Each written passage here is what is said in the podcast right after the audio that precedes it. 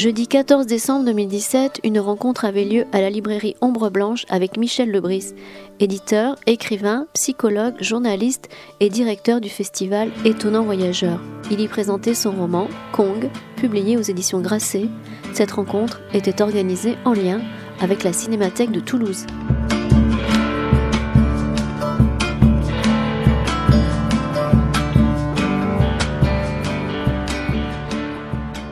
Alors bonsoir, euh, merci à tous d'être là.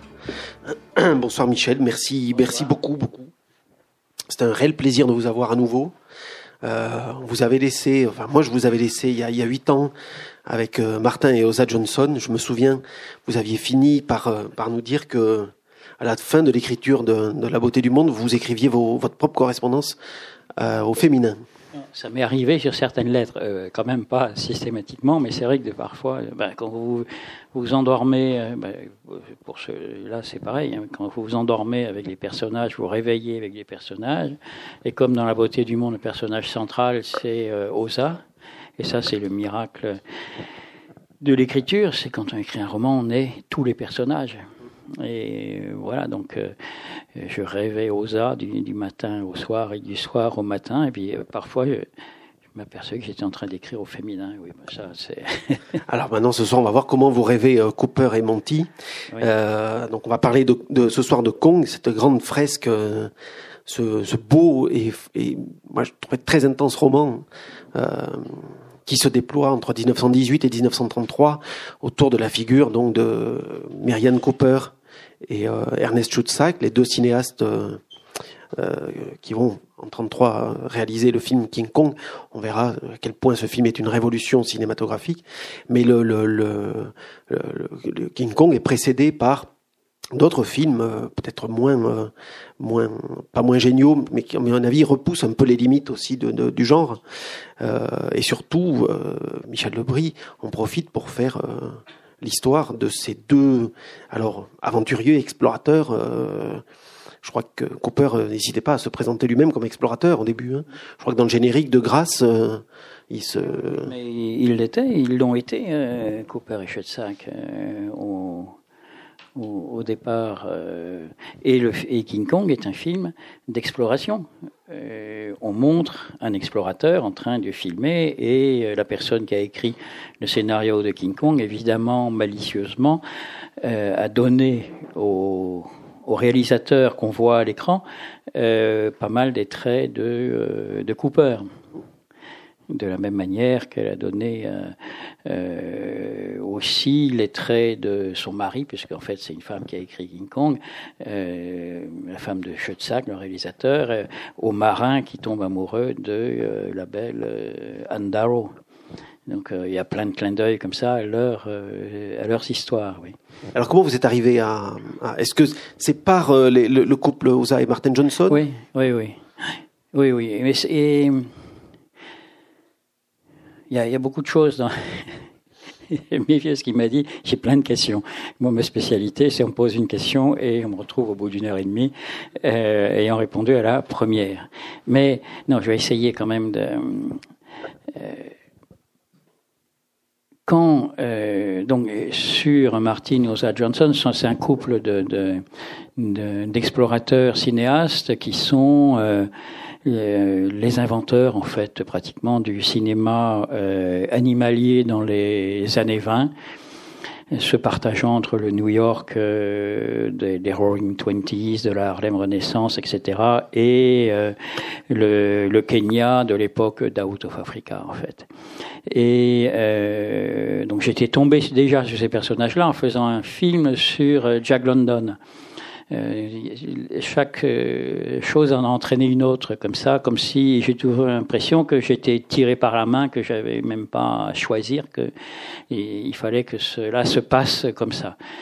Parce que pour faire ce film sur Jack London, il fallait retrouver le photographe qui avait fait des photos de, Jack London dans les mers du Sud, à bord de son bateau, le, le, le, le Snark. Euh, Et forcément, il était à bord s'il avait fait ses photos. Puis euh, quand on regardait l'équipage, il y avait un cuisinier, sinon euh, Martin Johnson, et c'était lui le photographe. Mais il, fallait, nous fallait plusieurs photos pour faire le film. Donc on trouve un musée, on découvre qu'il y a un musée à Chanute au Kansas. Euh, consacré à l'œuvre de Martin et Oza Johnson, on les appelle. Puis ils nous disent oui, bien sûr, on a les photos, mais mais, mais attendez, euh, ça a été une immense, ils ont euh, surtout Martin a été une immense star dans les années 20, mais comme réalisateur, je savais pas du tout, euh, ce qui est complètement oublié. Et on a restauré les films, donc ils les envoient on, se précipite à Arte en disant mais regardez ça, euh, c'est absolument génial, ça se transforme en une soirée Arte pour laquelle on fait un film de 90 minutes donc euh, sur l'aventure de ces personnages et c'est comme ça que j'ai fait le roman La beauté euh, du monde. Et en même temps, le chef-d'œuvre de Martin Johnson s'appelle Congoria, où on voit pour la première fois une femme au milieu des gorilles, qu'on disait très méchants jusque-là, et en fait, on s'est aperçu à cette époque-là qu'ils étaient plutôt timides et avaient tendance à s'enfuir plutôt qu'autre chose.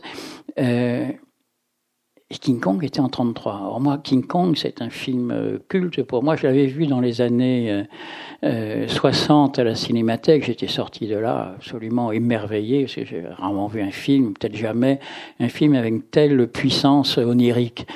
Et euh, je me dis, mais Kongoria 32, King Kong 33, est-ce que par hasard il y aurait une influence? C'est une époque où aux États-Unis, on se passionne beaucoup pour les euh, gorilles pour des tas de raisons, un nouveau rapport au monde sauvage, quoi, disons en fait. Et euh, en fait, non me trompais. Euh, le scénario de King Kong a été écrit euh, avant la parution de, de, de Kongoria, mais c'est l'histoire du doigt que vous mettez dans un engrenage et puis vous êtes aspiré parce que euh, fouillant un petit peu, je commence à me dire, oulala, euh, ça a l'air d'être une histoire assez extraordinaire, euh, euh King Kong. Assez pour que France Culture m'invitant avec Patrice Blanc-Francard à faire une série sur les années 20, je me dis, tiens, on va faire une émission sur King Kong. Donc là, je me documente beaucoup plus. Et ça devenait de plus en plus énorme, de plus en plus énorme. Et là, j'ai su qu'il y avait un vrai, euh, un vrai sujet. Parce que c'est pas seulement euh, King Kong, c'est la trajectoire des personnages qui vont finir par créer King Kong qui m'intéressait. Parce que non seulement ça me renvoyait aux raisons pour lesquelles j'étais fasciné par euh, King Kong, mais ça me renvoyait à plein de questions d'aujourd'hui. Comment rend-on compte du euh, monde? Et, il me fallait pour ça reparcourir toute leur histoire, parce que et, et personne, ne, ma grande surprise, euh, j'ai dû aller fouiller dans les archives américaines, retrouver tous les papiers de, de Cooper et de sa euh, secrétaire, tous les papiers de la, de la RKO, etc., pour recomposer euh, l'histoire.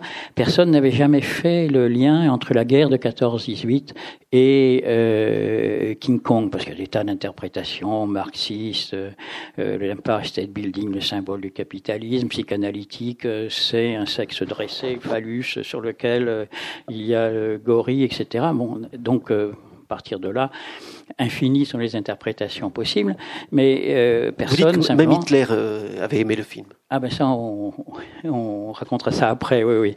Mais euh, personne n'était allé chercher, mais d'où ça leur vient cette histoire-là Parce que c'est quand même le premier film du genre qui va être fait, donc. et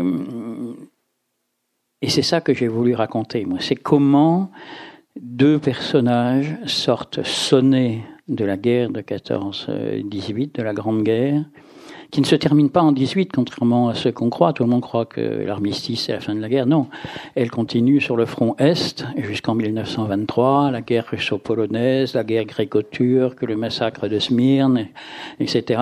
Euh, sur le front Est, ça euh, continue. Et ils se rencontrent à Vienne qui est occupé après l'armistice en, en 19, qui est mis à sac par euh, les troupes euh, d'occupation italiennes, qui sont là. Euh, Schutzack, donc, est un, il faut imaginer un Gary Cooper, à peu près homme de l'Ouest, grand, un double mètre, avec des cheveux en plus hirsutes comme ça, de, de, au moins 10 bons centimètres en plus. Et Cooper, lui, un homme du Sud, petit, vif, extrêmement énergique. Et ils vont sympathiser euh, immédiatement le jour où ils se rencontrent. Cooper sort d'un camp de prisonniers allemands. Il est, euh, c'était un as de l'aviation américaine. Il a été capturé, fait prisonnier, et il arrive euh, là où se trouve Schutzack, qui est lui travaille là pour la Croix-Rouge parce que lui non plus il a filmé la guerre de 14 dans les tranchées mais euh, ils se sont incapables de rentrer euh, et c'est le problème de beaucoup de soldats l'incapacité à revenir à euh, la vie dite normale à cause de ce qu'ils ont vu à cause aussi du fait que personne n'a envie. On célèbre les, les héros quand ils reviennent de ce cauchemar. Euh, mais à condition qu'ils disparaissent dans les semaines qui suivent. Euh, c'est toute l'histoire des gueules cassées, mais il n'y a pas que les gueules cassées parce qu'ils sont difformes qui rappellent les horreurs de la guerre, c'est juste qu'on a envie de vivre, on n'a plus envie de savoir ce qui s'est passé. Et eux ne peuvent pas oublier ce qu'ils ont euh, vécu. Et ce qu'ils ont vécu, c'est cette espèce de sensation d'un puits noir, comme ça, au cœur du monde. Quand on dit la Grande Guerre, dont les échos, euh, dont les effets, euh, à mon avis, continuent à se prolonger. La, la, 39-45 en sera la, la, la, continuation, et on voit bien que beaucoup de zones de fracture de cette époque existent encore, euh, existent encore aujourd'hui. C'est la première fois que l'Occident a failli s'auto-détruire. On peut donner toutes les explications qu'on veut, marchands de canons qui sont l'origine de la guerre. Oui, n'empêche qu'il y a un moment de basculement dans l'horreur totale où, en dehors de tout critère rationnel, il y a une volonté folle de simplement se détruire. Et ça, ça va marquer le siècle, c'est cette sensation d'un gouffre comme ça. Comment le berceau de la civilisation a-t-elle pu basculer dans la barbarie la plus totale au point de, de n'être plus qu'un vertige de destruction? Et dans ce vertige de destruction, en même temps, des hommes, en dehors de tout euh, statut social, de, de, de, rôle qu'on peut avoir dans la société en temps de paix, des hommes ont été capables de choses extraordinaires. Et c'est pas facile quand on a été plus grand que soi, euh, comme ça aussi de se dire super, c'est la paix qui revient, je vais euh, trouver un boulot de sous-chef de bureau, euh, ça va être le pied. Non, c'est il y a quelque chose. On voit bien, il y a plein de gens qui oscillent au bord de la vie normale et se sentent incapables d'y revenir. Et c'est ça qu'ils essayent de rendre compte. Quel est ce, le mystère de ce cœur noir du monde? Ce que Conrad euh, avait ce que Conrad disait le cœur des ténèbres euh, bien avant euh, déjà, mais c'est de ça même qu'il euh, s'agit bien sûr, et aussi de cette grandeur de l'être humain qui fait qu'il peut être plus grand parfois que ce à quoi le réduit le statut ordinaire de consommateur et de producteur, quoi, disons en gros. Euh, et euh, alors, ils vont vivre des aventures. Bon, ils vont, ils, vont euh, partir en Pologne au secours des Polonais. Lénine a lancé les, les, les, son armée, qui est constituée essentiellement des, des Cosaques le fameux Cosaque de Boudieni qui se lance à travers la Pologne, vous faire tomber la Pologne qui revendique son indépendance et la colonne historique qui englobe une partie de l'Ukraine, etc. vous imaginez avec l'empire austro-hongrois qui s'effondre, le, chaos euh, total. Euh, Lénine lui se dit si l'armée, euh, si mon armée arrive à Vienne et à Berlin, l'Europe épuisée par la guerre peut tomber et toute l'Europe sera communiste. Donc c'est un enjeu extrêmement important. Eux se portent au secours des Polonais. Ils rassemblent toute une bande d'as américains aviateurs qui euh, ben, claquaient leur fric à Pigalle, incapables de rentrer. Ils les amènent en Pologne, ils créent une, une escadrille euh, de, vraiment de casse-cou, l'escadrille Kosciuszko, qui va réussir à arrêter l'avancée des euh, troupes cosaques le temps que l'armée polonaise se reconstitue. C'est finalement la Pologne qui va gagner cette euh, guerre. Il y a une statue à Varsovie à la gloire de Marian Cooper, le sauveur de la Pologne, parce que presque tous y sont restés, c'est les gens de son escadrille. Euh, comme ça, lui a été capturé sous un faux nom, sinon il était fichu, sa tête était mise à prix. Euh, il va euh, passer de camp de la mort à camp de la mort soviétique, dont le dernier réussit à, à s'échapper 500 km à pied. il réussit à rejoindre les lignes polonaises. Et je ne pense pas que les Polonais réalisaient que c'était le futur créateur de King Kong qui avait été ce héros. Il se retrouve à ce moment-là avec Schutzack à Londres, et c'est là que naît le grand projet qui euh, va les tenir toute leur euh, euh, toute leur vie. C'est comment rendre compte au cinéma de ce qu'ils ont vécu. Alors ils se disent non, c'est pas possible. La fiction, là, c'est scène. Il faut le, le, réalisme le plus strict. Alors on va, ils se rêvent tous les deux des explorateurs. explorateurs. Donc ils disent, il faut trouver des endroits où la nature est tellement sauvage et tellement dure que les, les gens, pour survivre, sont obligés de convoquer la plus belle part d'eux-mêmes, la plus grande, de se hisser au-dessus d'eux-mêmes d'une certaine manière pour faire euh, face. Et alors là, c'est euh, euh, c'est hallucinant les aventures qu'ils vont vivre. Alors euh, au royaume chrétien de euh, d'Abyssinie, qui était le, royaume du futur Élie Sélassié, où les soldats vivaient encore en côte de maille, comme à l'époque du roi Arthur, pratiquement. ils échappent aux pirates de la mer Rouge. En Iran, ils trouvent une tribu les Bakhtiaris qui sont pris dans un piège géographique depuis des siècles. C'est-à-dire, ils sont dans un endroit où la terre est trop pauvre pour faire l'agriculture, donc ils sont éleveurs, sauf que l'herbe, dès qu'arrivent les, les grandes chaleurs, roussit. Il faut donc aller chercher de l'herbe de l'autre côté, sur les hauteurs, en Iran, sauf qu'il faut traverser un torrent, mais absolument effrayant, c'est hallucinant les images qu'ils en rapportent. Et, ça veut dire que toute la tribu, plus 50 000 têtes de bétail, ils ont pas de, les, bêtes sont jetées à l'eau euh, comme ça. Les, les, hommes, les femmes, les vieillards, les enfants, c'est accroché à des outres gonflées de, de, de, de peaux d'agneaux, etc., qui, qui se jettent à l'eau comme ça. Vous imaginez les pertes humaines à chaque fois. Après trois chaînes de montagne, et puis il faut aller vite parce qu'il y a presque pas d'herbe, donc le bétail va mourir s'il si, traîne en route. Ils finissent par une montagne de 3300 mètres de haut. Il faut tailler les marches dans la glace pour faire, euh, faire traverser pieds nus parce que leurs chaussures se défont au contact de la glace. Euh, donc ils font ça pieds nus. Et c'est le seul film que j'ai vu où on voit des gens porter des vaches sur leur dos quand même pour faire passer la montagne pour trouver de l'air de l'autre côté. Et, et, au bout de six mois, quand le froid arrive en haut, il faut qu'ils refassent dans l'autre sens. Et ça depuis des siècles. Ils ramènent un film, mais c'est absolument hallucinant qui s'appelle Grâce, l'herbe, euh, succès à New York. Euh, euh, le New Yorker titre les T-Hero Runs de, de l'aventure. Puis ils disent, bof, non. Non, non, franchement, là, c'est loupé. Je dis, non, mais attendez, vous rêvez, c'est hallucinant, votre truc.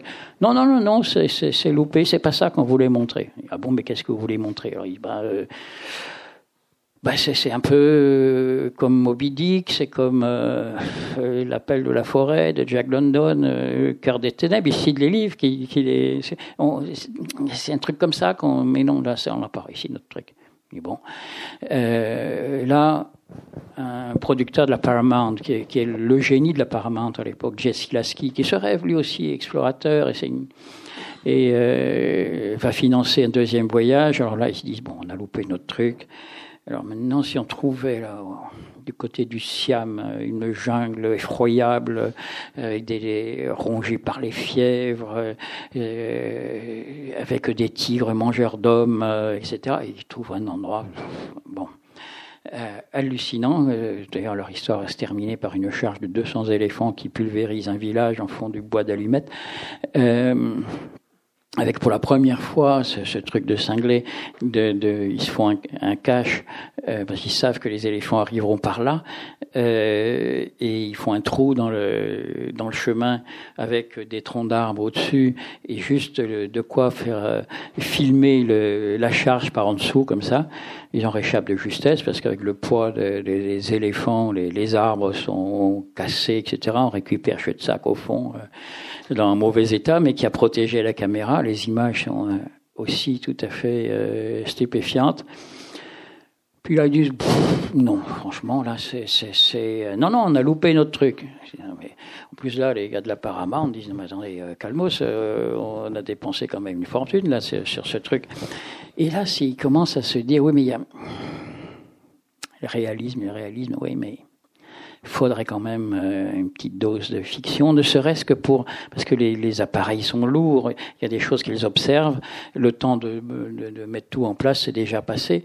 si on suit comme règle morale que de ne reproduire que des choses qu'on a déjà vues, euh, on a peut-être le droit de rajouter des éléments de fiction comme ça, mais il faut que ce soit du, vrai, quoi. Et ils vont glisser petit à petit euh, comme ça. Après, le coup d'après, c'est justement un mix de, de, fiction et de réalisme. Ils tournent au Soudan. Alors au Soudan, je ne sais pas si vous avez vu des films autour du siège de Khartoum, de, l'assassinat de, Gordon. Euh, le Soudan, à cette, époque-là, c'est le premier califat. Euh, Daesh, le deuxième, mais le premier tentative de recréer le califat, c'est les troupes guerrières du euh, Soudan qui vont assassiner Gordon, etc. Et eux arrivent, quoi, deux décennies après. c'est au milieu de ces fous furieux qu'ils qu'ils vont qu'ils vont filmer. J'ai mémoire de, du guide qui les accompagnait, qui il faut jamais aller avec ces gens-là, hein, parce que moi je croyais qu'ils allaient engager comme figurants des, des soldats, mais non, c'est quand ils découvrent qu'ils sont en train de se bagarrer qu'ils y allaient. Manque de bol pour eux, quand ils arrivent à Hollywood, euh, on, vient de passer du muet au parlant. Donc échec, et puis ça ne à Hollywood, euh, ils se sentent pas de ce monde-là, et puis euh, les pressions de, la production, etc. Enfin bref, c'est pas le film dont ils rêvaient. Et ils se disent non, hein, peut-être qu'on n'avait pas assez de talent. Euh, et Cooper, notamment le, petit teigneux du Sud, là, dis non, c'est, il renonce au, cinéma. Puis je dis finalement, il y a il y a une autre aventure des temps modernes, quand même, c'est l'aviation. Alors ils engagent un, ils, engagent un jeune pilote qui, pas très bon pilote, qui euh, a tenté un coup de poker invraisemblable sur un, avion bricolé, euh, construit par un type qui n'avait pas l'habitude de construire des avions en plus, qui, est qui a été à peine rodé. Euh, L'aventure a failli euh, d'ailleurs se terminer au décollage, parce qu'il est passé à 5 cm au-dessus d'une de, de, barrière et a failli capoter dès le départ comme ça. Euh, un peu distrait en même temps, c'est au-dessus de l'Atlantique qu'il s'aperçoit qu'il a oublié les cartes de son arrivée. Il s'appelle Lindbergh et par un coup de bol absolument insensé, il va arriver euh, au Bourget euh, en France. Ils vont l'engager comme leur... parce que Lindbergh devient une légende en même temps, comme leur homme sandwich un petit peu. Et puis avec quelques copains aviateurs de la guerre de 14, ils ont créer une compagnie d'aviation. Paname, ça sonne bien, et ils vont créer la Paname. En trois ans, ils en font la première compagnie d'aviation américaine. C'est l'époque de l'aéropostale, de Mermoz. Je sais pas si vous avez lu le Mermoz de Kessel, etc. On est en plein dans ce type de grande aventure. D'ailleurs, ils seront en bagarre avec l'aéropostale pour les lignes d'Amérique euh, latine. Puis au bout de trois ans. Pour le transport du courrier. Oui, du courrier, oui. Mais déjà du des gens aussi, hein, Des, gens euh, aussi, oui, oui. Parce qu'il y a une course là euh, en accéléré euh, pour agrandir sans cesse la taille des la taille des avions. Puis au bout de trois ans, il dit bon, d'accord, faire quelque chose d'impossible, ça c'est bien, mais mm, maintenant ça va être de l'administration. Quoi. Donc il commence à repenser à ses rêves d'aviateur, de, d'explorateur. il se dit pour retourner chez les Bakhtiari, ça serait pas mal. Vivre parmi eux, ça serait quand même autre chose que de vivre ici à, à, New York. Et puis un explorateur plus jeune euh, qui le surprend un peu en, parlant, lui parlant comme s'il était une légende vivante. Il dit non mais attends, je suis encore quand même, je suis pas un vieux croulant. C'est, Et euh, et ce jeune explorateur lui parle de dragons de Komodo, c'est des varans géants qu'il a trouvés sur une île euh, du côté de l'Indonésie, euh, une île difficile à atteindre, euh, avec des courants contraires, etc. Enfin, il en fait une description apocalyptique. il commence à rêver à ça, et un jour, il a une vision. Sortant de la Paname, il voit un gratte-ciel comme ça dont le sommet brille dans le soleil. C'est pas encore l'Empire State comme dans King Kong. Il n'était pas construit encore, mais il voit ce truc et il y a un avion qui passe comme ça, mais euh, avec l'impression qu'il a l'air de qu'il fonce tout droit sur le sommet de du gratte-ciel. Et là, tout d'un coup, il a cette vision, parce qu'il rêvait au, gorille à ce moment-là, qu'il faudrait l'incarnation de la force, euh, comme incarnation de cette force obscure au cœur du monde. Il dit, voilà, c'est, un gorille, ça serait bien. Alors, il était, à l'époque, il rêvait peut-être un affrontement entre des gorilles et des varans euh, géants, comme ça. Il n'avait pas d'idée très euh, précise. Et là, tout d'un coup, il a cette image qui lui vient du gorille au sommet du gratte-ciel. Puis alors, il n'a pas d'idée d'histoire. Hein. En plus, il, était incapable d'imaginer des, des, histoires euh, vraiment. Euh, euh, il savait vers quoi il tendait, mais il savait pas écrire vraiment. Et alors les varans géants de Komodo, euh, son ami Burden, le jeune explorateur, The King of Komodo. Il faudrait que ça sonne comme un gong. King of Komodo, Kong. King Kong, ça y est, il a trouvé le truc, il rentre, il commence à griffonner ce que ça pourrait être comme ça, mais vraiment c'est très, euh, c'est très euh, succinct, mais voilà, il a cette, cette idée et il va revenir au, au cinéma. Je passe sur les péripéties, parce qu'il y en aura plein avant, mais il va se retrouver euh, bras droit d'un jeune producteur, euh, David Selznick, qui sera le futur producteur d'Autant n'emporte le vent, etc. Il sera son bras droit. Il a gagné beaucoup d'argent parce que c'est la Paname est une des rares entreprises dont les actions ont flambé pendant la crise de, de, 29. Tout ça se passe en plus dans cette période de grande crise où eux, Schutzack et Cooper ont l'impression, c'était pas des gens des, Roaring Twenties, de, de, la musique, de la fête tous les jours, etc. Non, eux, ils avaient cette conviction que si on fermait les yeux sur le sur ce qu'on avait vu dans la guerre de, de, de 14, si on voulait rien savoir de ce que l'on avait éprouvé là, de l'être humain, de ce qu'était le monde, etc., ça reviendrait.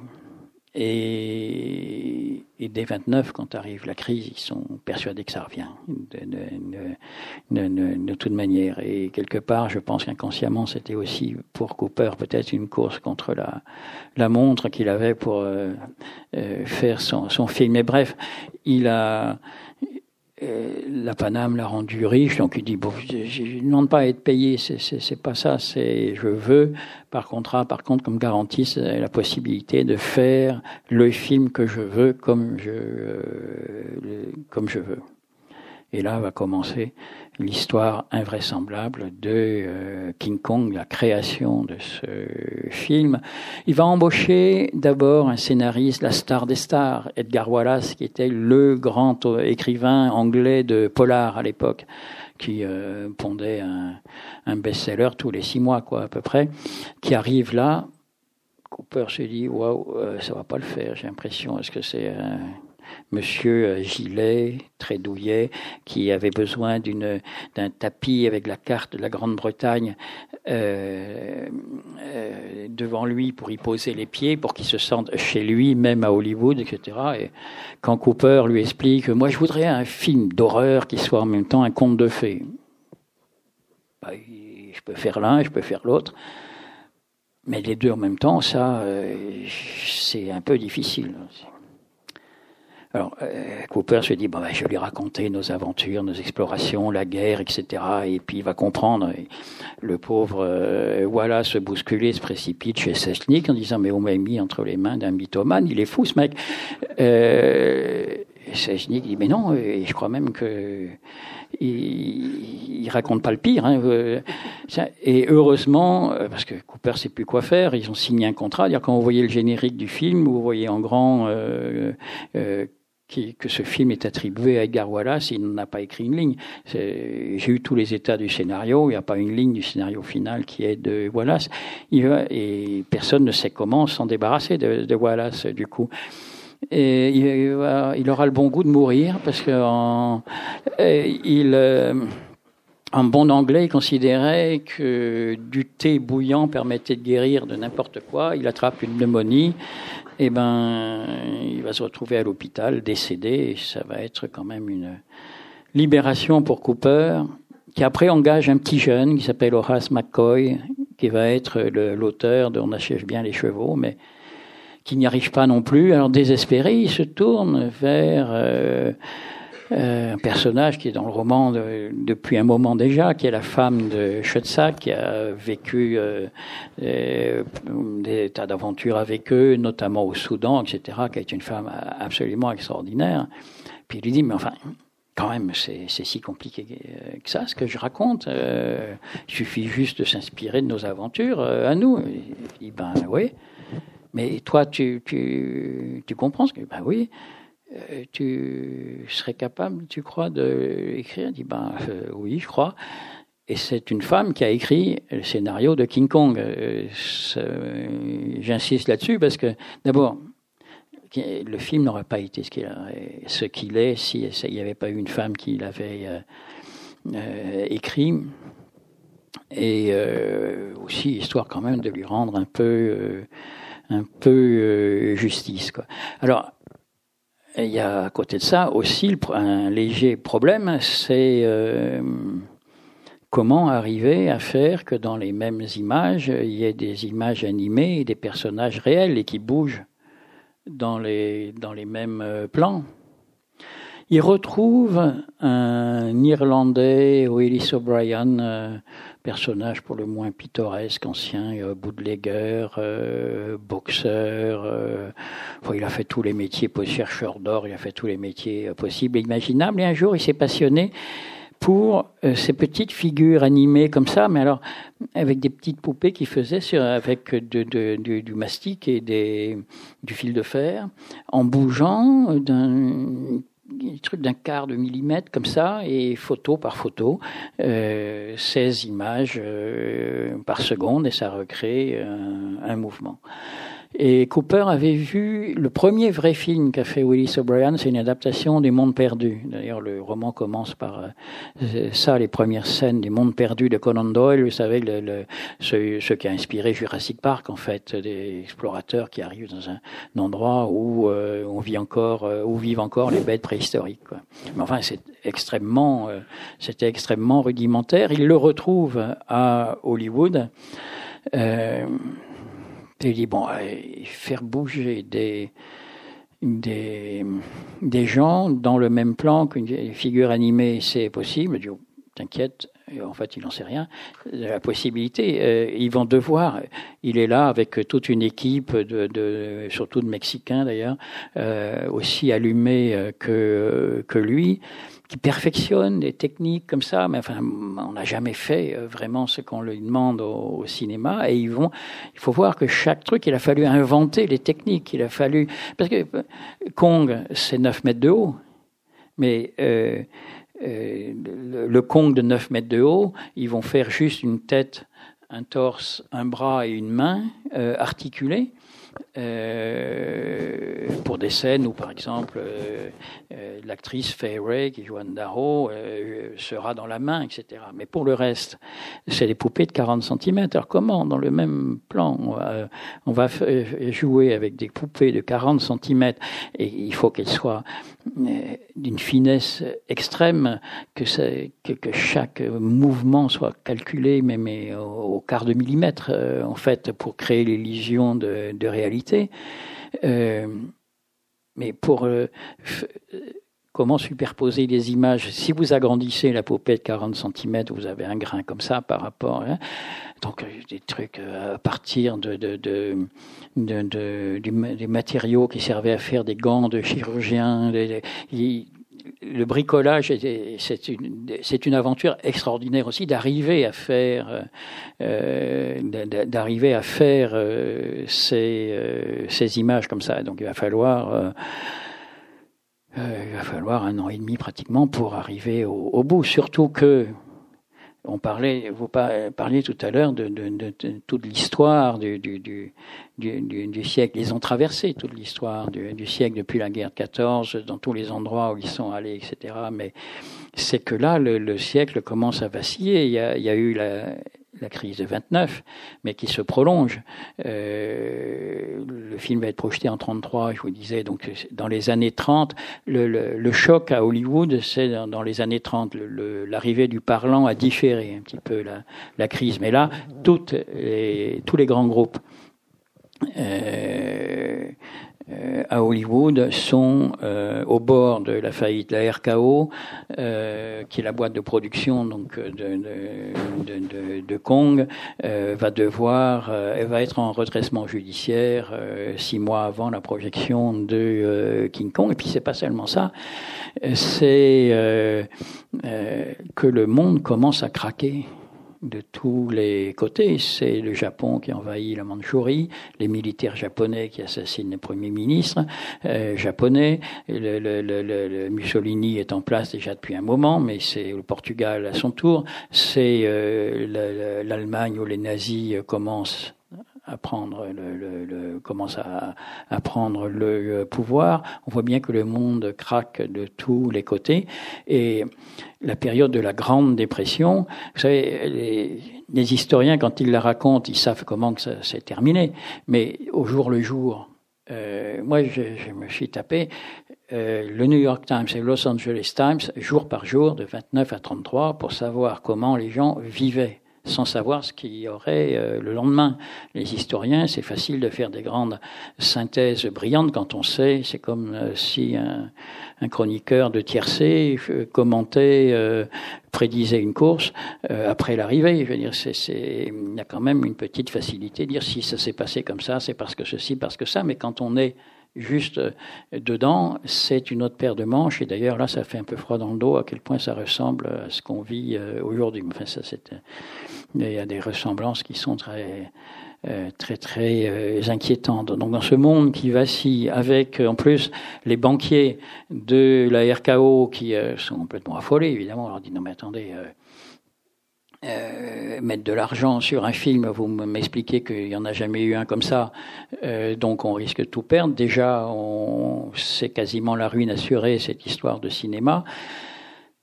Euh, les bootleggers financent moins. Il faut savoir aussi quand même qu'au départ, euh, les bootleggers ont été quand même euh, un peu les bienfaiteurs de l'humanité, euh, au sens où tout l'argent qu'ils ont gagné, enfin une bonne partie, ils l'ont investi dans quoi? Les clubs de jazz. Le jazz n'aurait jamais existé comme il a existé s'il n'y avait pas eu la prohibition. et le cinéma. Euh, on voyait Al Capone assez fréquemment à Hollywood euh, relever les compteurs, voir un peu où ça en était. Euh, imaginez les, les, les, cinéastes euh, au départ à Hollywood, imaginez des jeunes de banlieue qui trafiquent pas l'alcool mais de la drogue, etc., allant voir une banque en disant et on, a trouvé un truc là, mais alors là, on peut se faire mais une fortune, mais il faudrait que vous avanciez du blé. Ils se font jeter immédiatement, mais c'est exactement ce qui arrivait sur Al Capone. C'était un, gamin de 20 ans euh, au début quand cette histoire euh, commence. Et ils avaient, ils avaient projeté des petites bobines comme ça dans des, dans des salles pourries pour des publics d'immigrés d'ailleurs, en gros. Euh, et ils s'étaient aperçus, mais que les gens se, bousculaient pour un quarter, en fait, un nickel. Euh, ça, mais qu'il faudrait, il fallait pouvoir faire des films plus longs. Et puis, euh, pour échapper à toutes les histoires juridiques de droit, etc., euh, ben, ils quittent New York et ils s'en vont à, Hollywood. En plus, il y a du soleil euh, là-bas en permanence. Et euh, qui va financer le cinéma à ses débuts à Hollywood euh, The Bank of Italy, qui était la banque d'Al Capone, lequel d'ailleurs venait du même village que Rudolph Valentino. Faut savoir d'ailleurs que les obsèques de Rudolph Valentino seront célébrées euh, par euh, Mussolini. On verra une garde d'honneur pour euh, faire de, son enterrement une grande cérémonie. Et deux décennies après, The Bank of Italy euh, va changer de nom et c'est aujourd'hui, s'appelle aujourd'hui, c'est toute l'histoire de l'Amérique, ça aussi, The Bank of America. Euh, en oubliant son histoire des, des, des, débuts. Quoi. Mais là, euh, prohibition euh, se termine, et ce sont les banquiers qui, qui, qui prennent le, le, relais, et eux sont des gens plutôt sérieux. C'est dans cette atmosphère de trucs qui vacillent de tous les côtés, euh, tentative d'assassinat de Roosevelt qui vient euh, d'être euh, élu, euh, on est persuadé que la crise de 29 revient, les banques ferment dans plusieurs États. Le jour avant la projection de King Kong, et c'est vraiment le kit double pour la, RKO à ce moment-là, ils ont les deux plus grandes salles de New York, 10 000 places au total, et le jour avant, les banques ferment à New York et dans tout l'État de New York. Ils disent, bon, ben ça y est, c'est plié, c'est fini. Et euh, puis le lendemain, il regarde par la fenêtre, il voit des gens qui commencent euh, à se rassembler comme ça. Il dit tiens, ils vont où là exactement? Puis ils ont un coup de fil. Euh, mais euh, dis donc, il y a une queue gigantesque. Les, deux salles vont être euh, pleines. Il faudra le lendemain faire dix séances, donc dix mille places à chaque fois. Cent mille personnes euh, par jour vont suivre King Kong. Et puis pour ajouter un petit truc romanesque, euh, un tremblement de terre pour la première à Los Angeles, euh, un peu plus d'une semaine avant la première au Chinese Theater à, à, Los Angeles, un tremblement de terre euh, rase une partie de, de, de de, Los Angeles et euh, d'Hollywood. C'est comme si Kong sortait des décombres, comme ça, euh, euh, monstre gigantesque. Euh, et ça va être le plus grand succès, euh, non seulement de cette année-là, mais de ces années, euh, de ces années-là. Pourquoi? Parce que les gens, l'époque, s'est reconnu dans ce film-là. Et avec le recul aujourd'hui, quand on regarde l'histoire du cinéma, il y a quand même quelque chose d'étonnant, c'est que la crise de 29, ben, la fin, euh, fin 29 sort le premier grand roman noir d'Achille. Euh, dès 1930, tout d'un coup, euh, les belles princesses, les girls, glamour, etc., ben, disparaissent un petit peu. La Warner, deux frères totalement cinglés qui se haïssaient, cherchaient à s'entretuer coups de marteau et de hache en permanence, mais en même temps, ils euh, vont sortir les premiers films noirs à la chaîne, comme ça. Et James Cagney va remplacer les jeunes premiers. Et, euh, et entre James Cagney et Rudolph Valentino, il y a quand même une marge. Et euh, Bette Davis euh, va jouer les premiers rôles. Elle n'aurait jamais fait carrière dans les années 20. Elle n'avait pas, pas le physique pour ça. C'est une immense actrice. Mais et, et, les actrices deviennent en général des ouvrières de précipitées à la rue, qui deviennent prostituées. On n'est plus du tout dans le même univers. Quelque chose d'extrêmement dur qui se dit à travers les films noirs pendant que euh, Universal, euh, le fils d'un immigré euh, qui était lui-même, qui a créé Universal, Carl Lemley, donc Carl Lemley Jr., lui très imprégné par l'expressionnisme, l'esprit de l'expressionnisme allemand, on se moquait de lui en disant qu'il vivait dans dans une dans un cercueil et ne buvait que du sang, va comment va faire Dracula, Frankenstein, son grand ami était Todd Browning qui va faire Freaks, les, les, les, les monstres, euh, et euh, sortira à la RKO aussi euh, King Kong. Et tout ça se termine en 33-34. C'est-à-dire que pendant quatre ans, il y a une espèce de décharge incroyable, comme ça, de changement de, d'Hollywood, comme si les artistes avaient, ça je le crois très profondément, que ce sont les artistes qui donnent à voir ce qui vient qui donne un visage à l'inconnu du, du, du, du, monde. Et, et, là, vraiment, on en a une démonstration éclatante. 33, euh, trois semaines après la projection de King Kong, Hitler euh, prend définitivement le, euh, euh le pouvoir et euh, le monde va, va basculer. Quoi. Donc il y a, y a tout ça dans, dans ce, ce film-là. Avec, petite chose que j'oubliais au passage de dire quand je parlais de Rue de Rose, je tombe un jour en feuilletant comme ça dans un carton les, les, les, papiers de, de Marion Cooper, euh, une petite note de production, un petit feuillet comme ça, de Rue de Rose, qui dit Les garçons, donc c'était à l'adresse de Marianne Cooper et d'Ernest de, Schwetzak. Les garçons, virgule, vous êtes comme euh, tous les hommes, virgule, l'érotisme, vous n'y comprenez rien. Donc, vous me laissez faire et ça ira très bien.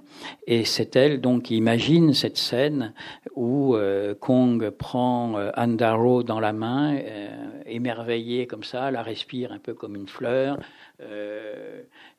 la déshabille comme on enlève les, les pétales d'une fleur quelque part, et donc à ce cœur noir du monde, elle va rajouter ce qu'elle dit la puissance obscure du désir. Et ça, ça donne une résonance euh, au film qui est tout, absolument euh, extraordinaire. Mais c'est une femme qui a apporté ça. Euh, Cooper en a été complètement incapable. Les deux, c'est du genre macho, bourru, timide, qui, comme disait Ruth, c'est ces hommes-là qui sont les plus faciles à mener par le bout du nez. Mais et voilà, ils n'auraient jamais osé euh, introduire cette dimension-là dans le euh, dans le film, quoi. Et euh, euh de la même manière, euh, d'ailleurs, qu'il y a une belle histoire d'amour qui aura, qui n'aboutira pas, parce que c'est un personnage totalement tragique. L'actrice Fay Ray, massacrée par sa famille, une enfance mormone épouvantable. Euh, elle raconte qu'à 16 ans, elle ne savait pas comment on faisait les enfants ni rien. Enfin, elle avait vécu et elle se sentait coupable de tout en permanence et tout. Et elle n'arrivait pas à jouer cette fameuse euh, scène euh, comme ça. Et ils étaient éperdument amoureux l'un de l'autre, Cooper et, et, et Et puis, ils font plusieurs essais comme ça, ça, ça marche pas. Puis à la fin, Rudrose dit, bon, il y en a marre. Et elle chuchote quelque chose à l'oreille de de Rue de Rose, il dit bon, euh, de, de il dit bon maintenant, allez, on, retourne ce, truc, et là, crac, euh, la scène est impeccable. Donc après, il dit mais, mais euh, qu'est-ce que tu lui as raconté? Et puis il finira par dire, bah, je lui ai dit, écoute, arrête de kikiner, imagine que c'est pas con, mais que c'est Cooper qui te déshabille, et puis voilà, ça, ça va faire le voilà, c'est les petits trucs comme ça. On tombe sur des, quand on fait des recherches, on tombe sur des petites choses qui disent beaucoup sur l'atmosphère dans laquelle ce film s'est euh, fait. Alors, le, pour finir, l'histoire sera. Euh, alors après, les personnages, c'est un film ultime qui a été tourné dans des conditions insensées, parce qu'en plus, j'ai oublié de vous dire, c'est que Schoetzag, lui, avait une autre idée de film, qui est un film d'horreur sublime euh, qui est Les chasses des Konzarov, qui ont été tournés en même temps parce qu'ils n'avaient pas assez d'argent. Donc dans les mêmes décors, et ça personne s'en aperçoit que ce sont les mêmes décors. Dans les mêmes décors, ils vont tourner Zarov et Kong et King Kong. Euh, Zarov le jour, King Kong la nuit, enfin pendant les premières semaines, parce qu'après euh, euh, Zarov, les chasses des Konzarov sera terminé, et puis euh, ils passeront tout leur temps sur King Kong, euh, bien sûr, quoi. Mais euh, euh, je sais plus ce que j'étais en train de, de raconter dans tout un.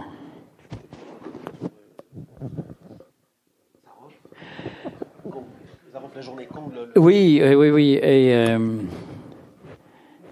oui, mais ça, c'était avec une idée subtile en tête qui, euh, c'est, j'ai l'impression, a fui, qui me revient. Oui, mais c'est qu'après ça, non, non, ce que je voulais dire, c'est, vous savez, il y a des, des œuvres comme ça qui parfois vous carbonisent en même temps. Et euh, Rose n'aura pas fait que ça. Elle aura aussi, parce qu'elle fait accouché à Cooper du, du film parce qu'elle euh, elle avait le génie de quand vous regardez le film c'est au millimètre les scènes s'enchaînent à toute vitesse etc mais elle disait mais il y a quelque chose cette dimension de d'horreur de, de, etc moi je ça c'est toi c'est ton histoire c'est la guerre c'est ce que tu as vécu etc et elle euh, elle va le conduire. Lui raconte que euh, qui finissait par faire des cauchemars toutes les nuits, mais absolument épouvantables. Tout lui revenait euh, comme ça, et se, il se, précipitait pour raconter à Rudrose, qui mettait en forme à ce moment-là euh, des, des, éléments de ce qu'il avait euh, vécu. Donc d'une certaine manière, c'est le film de Cooper en ce sens-là, en ce sens-là aussi. Mais quand on va aussi loin, il arrive parfois que ce soit un film ultime c'est un film unique dans l'histoire du cinéma. Euh, King Kong, les remakes, euh, pour moi, n'ont aucune euh, importance, sinon qu'ils signifient à quel point cette image reste présente dans l'imaginaire du temps. Mais il n'y a vraiment que un King Kong. Cooper aura une vie extraordinaire après. il va se réengager pendant la guerre de 39-45. Il finira général de l'US Air Force. Il sera dans le, dans le bateau où les Japonais signeront leur Si vous avez, s'il y a des gens qui ont lu ici Bugdani, euh, les, tigres du Bengale, euh, les tigres volants, c'est lui qui les a euh, créés pendant la guerre. Il va sauver John Ford de l'alcoolisme et ils vont fonder ensemble Argosy. Il sera le producteur de tous les grands films de John Ford. Il va inventer le Kino Panorama qui est l'ancêtre du cinémascope et il est mort quand il travaillait au cinéma à trois dimensions et à ce qu'il pensait qui serait plus tard l'avenir du cinéma à des séries et à la télévision. Donc ça vous donne la dimension quand même du euh, personnage. Schutzak, lui, tournera quelques films comme ça, mais en fait, il, était pratiquement aveugle parce qu'un masque dans un avion, un masque à oxygène avait sauté, l'oxygène y avait brûlé les, les, euh, les yeux. Ils auront tous un peu des destins euh, comme ça. C'est j'ai eu ce sentiment en regardant leur histoire qu'il y a quelque chose là. Cooper sera incapable d'écrire, de faire un autre film après euh, euh après ça. Fairway, qui est une magnifique actrice qui avait joué euh, avec Eric von Stroheim, etc. avant, n'aura plus de rôle à sa mesure. On lui on lui demandera de rejouer à l'infini euh, Anne Darrow de King Kong dans des films euh, fantastiques. Et mais mais quand elle mourra, il n'y a pas si longtemps, parce qu'elle est morte à 96 ans, je crois. Euh, la ville de New York fera éteindre l'Empire State Building pendant un quart d'heure parce qu'elle était Anne Darrow pour euh, l'éternité. Donc c'est voilà, c'est quand même une belle, euh, c'est une belle histoire et ce que je disais au début, c'est ça m'a c'est pas le film de King Kong, simplement c'est cette évolution, comment dire le monde et, et, partant du réalisme, finir par un film quasiment surréaliste, comme s'il n'y avait que l'imaginaire, comme s'il n'y avait que le mythe au fond, et c'est là quand même à, la création d'un des grands mythes du XXe siècle auquel on assiste, comme s'il n'y avait que le, le mythe pour dire la vérité d'une d'une époque. Et ça, c'est quelque chose qui me parle encore euh, aujourd'hui disons, moi j'ai lancé avec Étonnant Voyageur l'idée de littérature monde, qui s'est un peu euh, imposée, mais en même temps, euh, on voit bien les déviations possibles tout de suite. C'est la littérature journalistique d'un côté, mais la littérature et le journalisme, c'est pas la même chose. Je respecte les journalistes, mais ça n'a euh, rien à voir, euh, ou bien en littérature engagée. On sait aussi les pièges de, de, la littérature engagée, la bonne conscience, les, comment on peut faire euh, pleurer les gens facilement dans des mauvais romans. Si vous dites que le roman est mauvais, c'est que vous êtes bien sûr opposé à la thèse qui y est développée. Et si vous dites qu'il est génial, par contre, c'est parce que le livre a été est, d'un grand écrivain. Il y a une espèce de piège dans la littérature engagée comme ça qui est me déplaît souverainement. Euh, là, j'avais la, démonstration à travers de l'aventure de ces gens-là, euh, justement de ce mouvement qui les menait vers euh, le, déploiement des puissances de l'imaginaire. Et puis, il y a une autre raison aussi, c'est, j'ai dit que Kong c'était mon film quelque part, mais c'est plus que ça. Moi, je suis né au bord de la mer en, Bretagne, mais vraiment au bord. Euh, euh, L'hiver, par les grandes tempêtes, l'eau rentrait dans le jardin. J'entendais là des, des, monstres dehors qui hurlaient, qui euh, secouaient la, la maison, l'impression qu'elle allait s'envoler.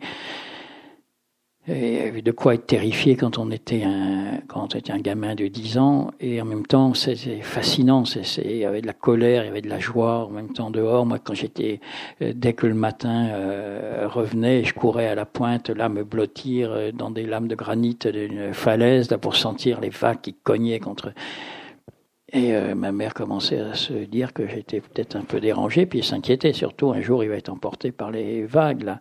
Et, grâce à la Bibliothèque verte, qui était une collection géniale euh, à l'époque, euh, quand j'avais 10 ans, euh, j'ai lu, entre autres, il y avait d'autres livres qu'une vieille dame a laissé chez moi, mais ceux-là m'ont marqué. Ben, j'ai lu Stevenson, j'ai lu Jack London, L'appel de la forêt, j'ai lu euh, Conrad, Le deck du Narcisse, Typhon, un petit peu plus tard, Melville, et j'ai compris tout de suite en lisant ces livres-là que c'était mes livres, que le sujet de ces livres-là, c'était la mer qui cognait dehors, cette puissance énorme au cœur du monde, parce que la mer, c'est toute la puissance de destruction du monde, c'est aussi toute la puissance de création, et c'est la même puissance indifféremment de création et de destruction. Toute vie vient de la mer aussi. Mais c'est le sujet de Moby Dick. Moby Dick, c'est l'image que Melville va donner à ce mystère au cœur du, du monde. C'est le loup de Jack London qui incarne aussi cette dualité. C'est Dr. Jekyll et Mr. Hyde chez euh, Stevenson. C'est au cœur des ténèbres de euh, Conrad. Je me suis construit, moi, à travers ces euh, histoires-là. Et, et là, il y avait King Kong, qui est aussi l'incarnation de... Parce que qu'est-ce que c'est King Kong? Le film, c'est un film d'exploration mais euh, le, rêve de l'explorateur, c'est l'inconnu, euh, c'est l'ailleurs. Mais quand l'ailleurs, vous l'avez trouvé, ben, vous êtes ici. Et c'est forcément décevant. Quand l'inconnu, vous l'avez trouvé, ben, il devient connu et il y a une frustration euh, aussi. à moins que vous imaginiez un film dément où surgit l'inconnu qui reste l'inconnu, quelque chose d'énorme, de colossal, de démesuré, d'immense qui envahit euh, l'écran, qui est le, déchaînement aveugle de cette puissance-là, et c'est ce, ce, sur, ce surgorille euh, gigantesque. Et en plus, avec cette intelligence qu'a eu euh, Rose, parce qu'évidemment, alors là, on n'y coupe pas la critique marxiste du truc, oh là là, film colonialiste qui, etc. Non chaque scène tournée dans l'île, euh, dans Skull Island, a sa réplique dans euh, ce qui se passe à euh, New York.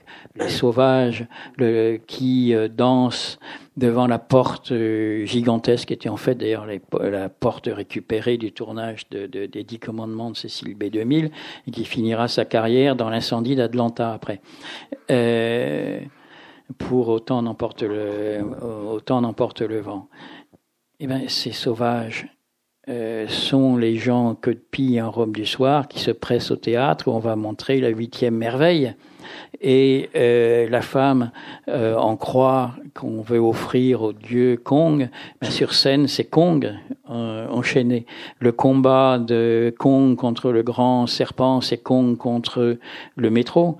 Euh, Kong qui escalade la montagne avec le trésor qu'il a euh, trouvé loin de, de, de, tout, avec le ciel juste au-dessus de lui. C'est l'Empire Estate qui, qui l'escalade et vous trouveriez plein de petites notations, etc.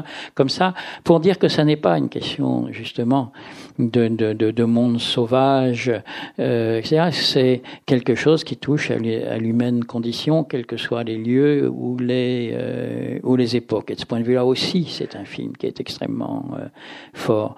Voilà, c'est tout ça que j'ai voulu essayer de rassembler dans un dans un livre. Quand j'étais gosse, euh, dans le café tabac de Marguerite Bléas à Térénès, il y avait des marins là, qui avaient des, paluches absolument euh, énormes, euh, parce que quand on chalute la nuit, ça vous gonfle les, doigts, etc. Puis je les voyais, alors en plus, vu leur consommation de vin d'Algérie, qui tremblotait pas mal, ils étaient là, ils coupaient des allumettes comme ça en longueur, en quatre euh, qu'il collait ça, pour faire des trois mâts, des petits trois mâts comme ça, euh, avec les mâts repliés en plus. Et, euh, puis je voyais que la bouteille, non, ça, là, ils vont tout casser. Donc, ils arrivaient à le glisser quand même dedans. Euh, puis ils tiraient sur le fil, les mâts se redressaient. Et vous aviez, et pour moi, quand je voyais ça, ce bateau, ben, avec lui, euh, il y a la mer qui rentrait, il y a le monde entier qui rentrait dans une bouteille comme ça. Et pour moi, un roman, c'est un petit peu ça aussi. C'est le monde dans une bouteille. Et moi, j'ai essayé de faire entrer euh, dans cette euh, histoire totalement folle le monde en son entier à travers la création du plus grand mythe du XXe siècle.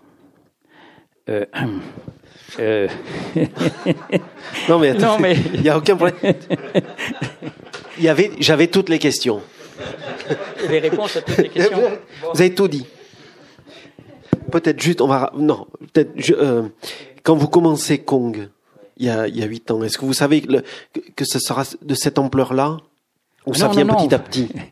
Olivier Nora, bien aimé patron de, de Grasset, qui soit dit en passant est un seigneur, parce que quand il a vu ça, il dit, bon, chaque livre a sa longueur. Hein. Et donc sur la beauté du monde, il a dit déjà, euh, bon, euh, si le prochain, ça pouvait être un peu plus... Et moi, je me vois encore le disant, ça, je le sens bien sur 300, 350 pages à peu près.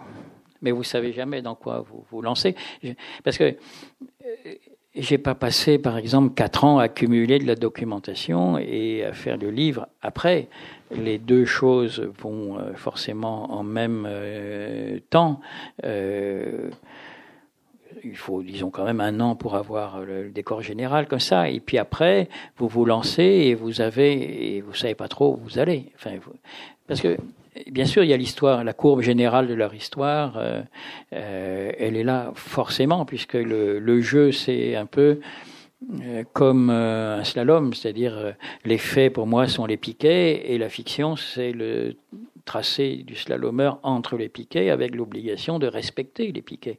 Mais vous expérimentez quand vous écrivez que c'est une chose de faire une biographie, c'est-à-dire d'énumérer les piquets, et une autre de rêver les personnages et de faire rêver le lecteur aux personnages, d'habiter, de rendre euh, tout ça vivant. En fait, tout est vrai, mais tout est totalement imaginé en même temps, sauf que euh, si un historien du cinéma, d'ailleurs, j'ai envoyé le bouquin à Tavernière me disant il y, a, il y a une erreur de date de quoi que ce soit, il me fusille, c'est un érudit euh, prodigieux quand j'ai reçu le premier mail qu'il m'envoyait, parce qu'il m'en a envoyé plein à mesure qu'il avançait, je me suis dit, bon, ça va, j'ai la bénédiction de euh, Tavernier, quoi, qui était en lévitation à la fin du, du, du, du livre, je, je, je, crois bien, euh, et qui a été d'une générosité formidable euh, avec moi euh, après, quoi, mais et alors, c'est quelque chose de très troublant parce que Bon, les recherches, vous avez à les faire à mesure que vous avancez, euh, jusqu'à ce que dans les recherches, euh, vous trouviez le détail, le petit truc qui euh, a une puissance romanesque. À partir de ça, je peux raconter une histoire. c'est et le livre, parce que écrire alors chronologiquement un roman comme je l'ai fait en descendant vraiment très profond dans chaque personnage, sur une temps d'années, euh, vous faites 10 000 pages. Donc c'est forcément des choix, des coupes, c'est-à-dire des scènes. Euh, j'ai écrit ça comme une série euh, télévisuelle d'une certaine manière, c'est-à-dire chaque chapitre ayant une unité dramatique suffisamment forte pour que dedans viennent, mais viennent pas plaquer, de, comme nécessité dramatique aussi les éléments de flashback qui font le lien avec ce qui s'est passé euh, dans l'épisode précédent. Et vous sautez de truc en truc comme ça, parce que ça donne en plus une très grande vitesse au euh, récit qui autrement se, se, se perdrait. Quoi. Mais c'est euh, c'est quelque chose d'extrêmement grisant ça à, à faire comme ça, parce que vous, avez toujours la possibilité de découvrir tout d'un coup que vous êtes en train de vous planter. C'est-à-dire que les personnages que vous avez imaginés, euh, ça plus au piquet du slalom après. Ou bien vous avez aussi des, trucs que vous êtes obligé d'imaginer parce qu'il n'y a pas de documentation. Et puis là, j'ai un ami qui s'appelle Kevin Brownlow, qui est probablement le, plus grand spécialiste mondial de l'époque du euh, muet, qui a connu personnellement Cooper et Schwetzak, etc., qui euh, m'a aidé sur un certain nombre de choses que je ne trouvais pas, qui n'étaient pas aux archives, euh, dans les papiers de Cooper, etc. Et ça m'est arrivé euh, plusieurs fois d'avoir imaginé des choses, il fallait bien sauter comme ça et de se percevoir que ça s'était réellement passé comme ça. Bon, il y avait une logique dramatique nécessaire, mais ça ne veut pas dire pour ça que, que la réalité euh, va euh, correspondre nécessairement à une nécessité dramatique. Quoi. Donc c'est euh, et, c'est en même temps quelque chose. De, si j'ai mis tant que ça de temps aussi, je pense c'est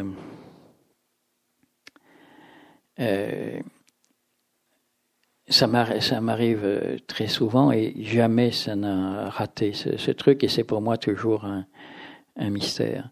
Euh, vous avez une idée simple, claire. Tout d'un coup, vous savez où vous allez.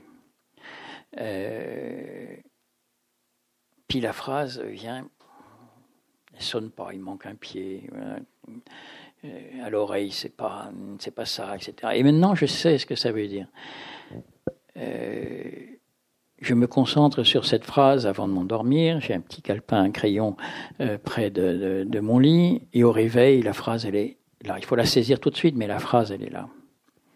Et alors là, parfaite, musicale, rythmée, c'est super. Sauf qu'elle dit le contraire de ce que je voulais dire avant. Et ça, ça vous donne le sentiment en même temps de, c'est comme s'il y avait une vague qui vous traversait, qui est vous aussi pourtant, et vous faites du surf sur cette vague, parce que une phrase qui est musicalement réussie, qui est rythmiquement euh, parfaite, d'abord si elle est active, elle est nécessairement sur un rythme impair, pour que justement, euh, c'est comme la marche qui est une chute rattrapée. Euh, les descriptions, quand vous faites un grand panoramique, c'est généralement un nombre de pieds pair. Et un journaliste qui me dit, vous comptez pas le nombre de pieds quand même par phrase sur... Je dis, euh, si vous comptez, vous verrez vérifier que ça fonctionne comme ça. Pour pour, être, pour que ça avance rapidement, il faut que chaque phrase s'enchaîne à l'autre. Il faut donc que vous complétiez euh, Bon, il y a neuf euh, pieds. Le dixième, c'est le premier pied de la phrase d'après, et vous êtes de la phrase d'après quasi automatiquement. Et c'est ça qui crée le euh, mouvement. Vous voulez ralentir, vous gardez des rythmes impairs, mais vous rallongez les phrases. C'est plein de trucs comme ça qui qui qui qui, fonctionnent euh, quasi inconsciemment. Et c'est cette sensation de faire du surf sur une vague qui vous traverse comme ça, parce que cette phrase-là vous amène à une autre, qui vous amène à une autre, et puis tout se, se déploie, et vous vous apercevez tout d'un coup, quand vous avez fini la page, que le rythme avait raison, que, que, que voilà, les, les petits gremlins qui trottent dans la tête la nuit euh, vous ont amené sur euh, euh, quelque chose que vous n'aviez pas vu. Quoi. Et c'est aussi ça, se risquer à sa part euh, d'inconnu. Et je crois que c'est eux l'ont fait dans leur euh, dans, dans, leur vie et vraiment de manière spectaculaire. Mais un écrivain, je fais pas de plan, euh, bien sûr, mais j'ai travaillé aussi pour, pour directeur de collection, j'ai le lecteur, etc. Je travaillais pour pas mal d'éditeurs il y a il y a, il y a, il y a très longtemps. Euh, ça se sent tout de suite. Un livre euh, pour lequel l'auteur a fait un plan. Parce que ça, c'est un synopsis, c'est pas un roman. Et puis après, vous remplissez les cases, quoi, en gros. Mais l'auteur sait où il va. Et je me demande toujours, mais si l'auteur sait où il va, pourquoi il écrit Puisqu'il sait déjà ce qu'il va écrire. Euh, c'est du boulot à ce moment-là, c'est tout, ça n'a pas d'intérêt. Euh, la vraie littérature, pour moi, c'est quand l'auteur lui-même se risque à son propre inconnu. Et euh, c'est ce qui se joue dans ce que je vous disais, à travers le rythme, la musique des, phrases. Quoi. Et il y a tout ça dans, que j'ai mis en j'ai essayé de mettre en œuvre dans ce livre-là. C'est comme chez Stevenson dans un chapitre sur les rêves. Sur les euh, rêves, il le dit ça exactement, mais c'est euh, et j'ai souvent parlé de ça avec Jacques Lacarrière et Gilles Lapouge, et puis il me dit ah, toi tu fonctionnes comme ça aussi? Je dis bah euh, oui. Euh, et c'est pas un hasard si ce sont des écrivains selon mon cœur, c'est que voilà, il y a, c'est la musique qui a raison, c'est le rythme qui a toujours raison, sur lequel vient le sens. Mmh. Mais le sens, d'abord, euh, ça vous faites de la philo, vous faites un essai, vous faites, c'est, très bien, j'ai rien contre, mais c'est pas, c'est, pas de la, littérature pour moi. Peut-être qu'il y a des questions dans le public. Hein. Oui, monsieur.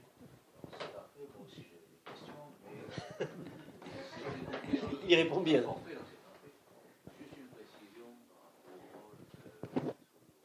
Oui.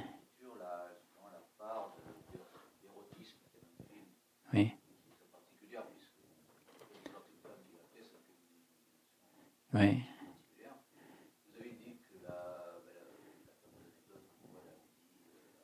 Oui. Hein? Oui, dans les papiers de Cooper à Salt Lake City, oui.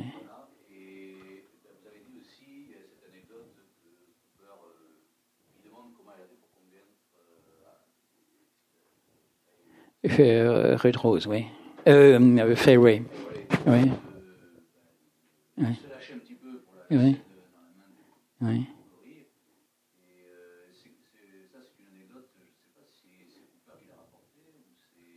Non, c'est la secrétaire de, c'est la secrétaire de Cooper qui, euh, enfin, qui était euh, son assistante et qui est restée euh, jusqu'au bout en fait et elle a gardé tous ses papiers. C'est comme ça qu'on découvre aussi les différentes aventures que Cooper avait aussi eu un enfant en Pologne qu'il avait refusé de, de, de reconnaître, etc. Enfin, on a appris plein de choses comme ça que je qui n'avait pas lieu d'être dans le roman, je le dis à la fin simplement, mais euh, euh, que c'était une personne assez formidable et totalement fiable à ce niveau-là. Oui.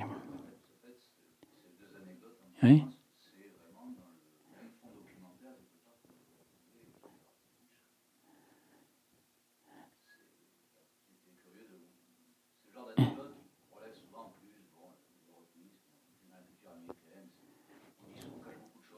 Oui, oui, oui.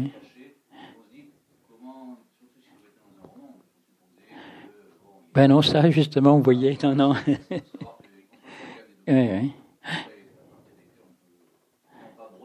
Mais là, disons que quand Cooper est, mort sa femme a donné la totalité de ses archives comme ça en vrac euh, à l'université de Salt Lake euh, City et euh, du coup la secrétaire de Cooper aussi a donné tout ce qu'elle avait donc c'est c'est un trésor. Hein. Et puis après, vous avez euh, alors tous les confidences croisées, William Wellman qui était très proche euh, de, de, de Selznick euh, aussi, et du frère de Selznick qui était un producteur, un personnage alcoolique au dernier degré, d'une agressivité folle, etc., qui a laissé aussi. Enfin, comme tous ces gens-là vivaient dans un comment dire, en état de légende pratiquement à cette époque-là. C'était presque comme s'il n'y avait pas plus de différence entre ce qu'il tournait euh, dans les studios et le spectacle qu'il donnait dans la rue euh, à Hollywood. Euh, ils étaient tous en représentation permanente quelque part, donc ça fourmille d'anecdotes de tous les côtés, pour peu qu'on les, pour peu qu'on les cherche, quoi. Donc là, j'avais plus qu'à foison. Et puis il y a les mémoires de, de qui, sont, euh, qui est un livre euh, magnifique parce qu'extrêmement euh, pudique mais bouleversant parce que sa vie, son mari à l'époque, l'épouse un type, euh, c'est le premier homme qu'elle euh, rencontre, euh, dont elle tombe amoureuse. C'est, bon voilà, c'est, une gamine en fait encore mentalement. Se révèle est un ivrogne effroyable qui se voulait ami de Scott Fitzgerald, qui était bourré du matin au soir, qu'elle récupérait tous les mois en état de coma éthylique. Et elle se disait, c'est de ma faute si euh, s'il est comme ça. Elle a fait, il a fait de sa vie absolument un, un enfer. Euh, et c'est pour ça que l'histoire avec Cooper a tourné court euh, aussi. Il est revenu une fois à nouveau. ivre mort et s'est dit non il faut que etc jusqu'au jour où il a eu un enfant et là comme il a en plus commencé, il a enlevé l'enfant euh, pour lui extorquer du pognon, et puis euh, euh, il y avait la montée en puissance des nazis qui fait que il s'est révélé être pro-hitlérien. il a vécu un cauchemar. Il, il a fini par se pendre, enfin. Et, et, là, retrouver une vie à ce moment-là normale, quoi. Mais il y a tout ça en background dans, pendant l'époque où elle tourne, où elle tourne King Kong, quoi. Mais il y aura un moment un peu miraculeux entre les entre Cooper et, et elle, quand même, qui coïncide avec la fin de la fin de King Kong. Quoi. Et c'est pas plus difficile pour tout ce qui est pour les expéditions, la documentation et le, le, pour les expéditions au début, les premières. Le, non, parce qu'ils écrivaient ah dans Asia Magazine, euh, ah oui, notamment. Oui, vrai, il y a ça aussi. Euh, ils ont écrit des livres. Et puis euh, il y a une autre personnage qu'on peut pas parler de toutes les femmes, mais il y a une autre euh, des femmes qui traversent tout le film, qui est Margaret euh, Harrison, qui est une journaliste, qui les accompagne chez les Bakhtiari, qui sera en Allemagne au moment de la montée d'Hitler au pouvoir et qui leur écrit à ce, à ce moment-là. C'était un, une femme d'abord qui a pris des risques absolument. C'est un sujet de roman elle seule. Hein. Ah oui, non, qui a pris des risques insensés. Euh, parce que même arrêté et jeté euh, en, en, prison par euh, par les soviétiques, euh, elle continue de dire oui, mais c'est peut-être quand même aussi une des des, des, des, des, visages de ce que sera le monde demain, etc. Et il n'en dira jamais beaucoup de mal, alors que ce qu'elle a euh, supporté est, est, assez terrible. Et c'était surtout, euh, elle avait une lucidité politique incroyable et hum, elle comprend tout de suite quand, après la guerre de 14-18, elle écrit un article, quand on commence les discussions sur les, les réparations des dommages de guerre, il fait un grand papier en disant mais vous êtes totalement fou euh, avec ces histoires de, de réparation, euh, vous allez avoir une deuxième guerre. Euh, c'est inévitable. L'Allemagne, de toute manière, ne peut pas rembourser le niveau de dette que, que vous euh, exigez.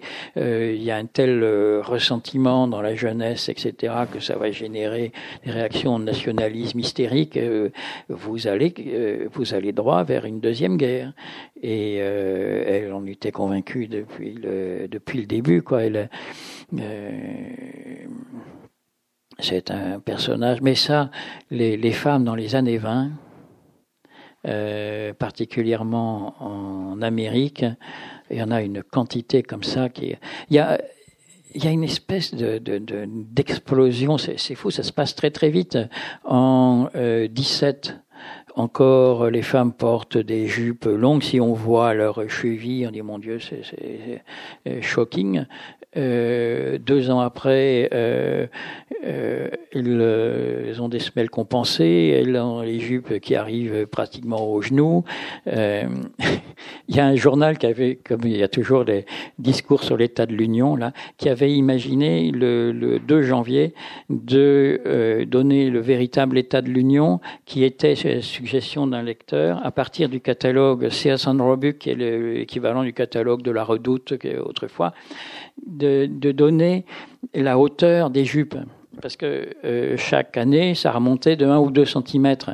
Et puis, la production de gaines qui euh, tombait en chute libre comme ça, et même de soutien-gorge qui euh, qui diminuait pendant que les femmes euh, portaient des cheveux euh, ras et fumaient même dans la fumaient dans la rue quoi. Et on voit à partir de 29, 30, justement, toujours dans le même journal, on voit que la, les jupes baissent de nouveau, que la production de gaines repart, que les cheveux rallongent et euh, les années 30 ne vont pas du tout être des années de libération comme les euh, comme les euh, années 20 quoi. Mais il y a eu là il y a une espèce d'explosion de plus quelque chose d'extraordinairement joyeux, dans le, comme s'il mordait dans la vie, euh, tout d'un coup, comme ça. Qui, et ça a duré pendant dix ans, quoi. Il faut quand même voir. C'est, c'est, c'est euh, mai 68, ça s'est passé, ça a passé quelques semaines, mais là, dix ans, et ça a marqué euh, quand même euh, à jamais l'Amérique. Et il y a eu le même phénomène en Angleterre et en France, mais quand même pas avec la même intensité qu'en, qu'en, qu'en, qu'en Amérique. Quoi. Et c'est ça, et c'est le jazz, et c'est le Et c'est le. Pas très, et pas présent. Euh, non, parce que eux ne sont pas dans ce. Par contre, dans la beauté du monde, si ils sont en plein dans, dans euh, Harlem. Euh, vous avez Duke Ellington, Harlem, mon naissance, etc. Puis ça tombait bien parce que j'allais pas euh, refaire ce que j'avais fait sur sur New York. Eux, non, ils, ils se veulent ailleurs. Euh, c'est pas le New York, c'est pas. Euh, d'ailleurs, Cooper, quand il vivra euh, à New York, il se mêle pas de cette, euh, il se mêle pas de cette vie-là. Quoi. Une dernière chose quand même, comme ça, qui est, parce que ça, c'est un, un sujet qui est tout à fait étonnant aussi, c'est le le rôle de l'Allemagne dans cette. Il y a un, il y a deux livres qui sont sortis. Malheureusement, c'est le moins intéressant qui est sorti traduit en français. Enfin bon, ça c'est euh, sur euh, le, la présence allemande à Hollywood dans les années qui dans les années 29, 30, 31, 32, 33. Euh, au début, c'était des représentants du gouvernement allemand qui euh, L'Allemagne était le premier pays importateur de films en euh, Europe qui euh, intervenait en disant, euh, euh, qui, demandait à ce qu'on puisse lire les, les, scénarios pour savoir s'ils ne heurtaient pas la sensibilité allemande, en disant s'ils heurtent la sensibilité allemande, bien sûr, on n'achètera pas, à moins que vous ne changiez un peu, etc. Euh, et, puis, euh, et puis tout d'un coup, c'est juste un représentant euh, allemand nazi qui s'installe à Hollywood et qui exige de lire tous les scénarios, tous les scripts. À un moment où les, producteurs sont tous juifs, russes, polonais ou allemands, ils sont au bord de la faillite. Et la plupart vont accepter de censurer leurs films parce que les autres disaient ben, écoutez, si vous êtes pas gentil. Non seulement on ne prend pas le film, mais on peut aussi boycotter vos autres films. Hein. Puis on peut même prévenir euh, euh, aussi euh, les pays alentours que si eux achètent les films, on boycottera les leurs à leur tour. Donc là, tout d'un coup, youp, puis commencer et, donc à, à, s'inquiéter. Et donc ils sont aussi venus et ils ont été mis rapidement à la porte, là par contre, par Selznick et Cooper, disant non mais attendez là, euh, vous marchez sur la tête là, un, singe qui quasiment viole une arienne blonde, euh, vous êtes fou quoi. Euh, pourquoi il serait pas noir Ça serait quand même plus simple, non? Donc ils se font jeter en disant bon ben vous allez voir ce que vous allez voir. Euh, et puis Hitler, était un fou de cinéma américain, euh, jusqu'à pratiquement la fin de sa vie, euh, il arrêtait tout, toujours, quels que soient les visiteurs, les hôtes de marque, etc. À 9h30 le soir, il arrêtait tout et il se faisait projeter un film. Euh, donc il adorait les westerns, il adorait Laurel et Hardy, Walt Disney, euh, puis aussi un peu les films noirs, etc. Puis il dit mais euh, ce King Kong, on n'arrête pas d'en parler partout. Euh, c'est quoi au juste Je dis non, mais vous inquiétez pas, le film, on, va l'interdire. Hein, euh, on va pas polluer la, la, la, jeunesse allemande avec des horreurs pareilles.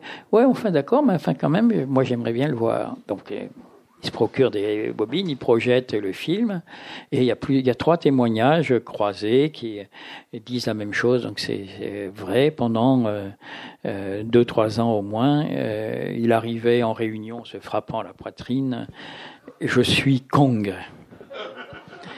Il n'avait pas bien vu la fin, mais voilà. Mais ça c'est.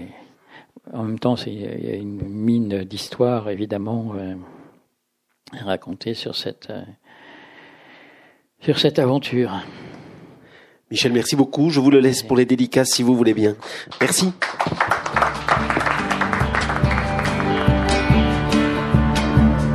Il s'agissait d'une rencontre avec Michel Lebris au sujet de son roman Kong, publié chez Grasset, enregistré à la librairie Ombre Blanche le 14 décembre 2017. Michel Lebris est l'auteur d'une œuvre romanesque importante, parmi lesquelles L'homme aux semelles de vent et La beauté du monde, paru chez Grasset.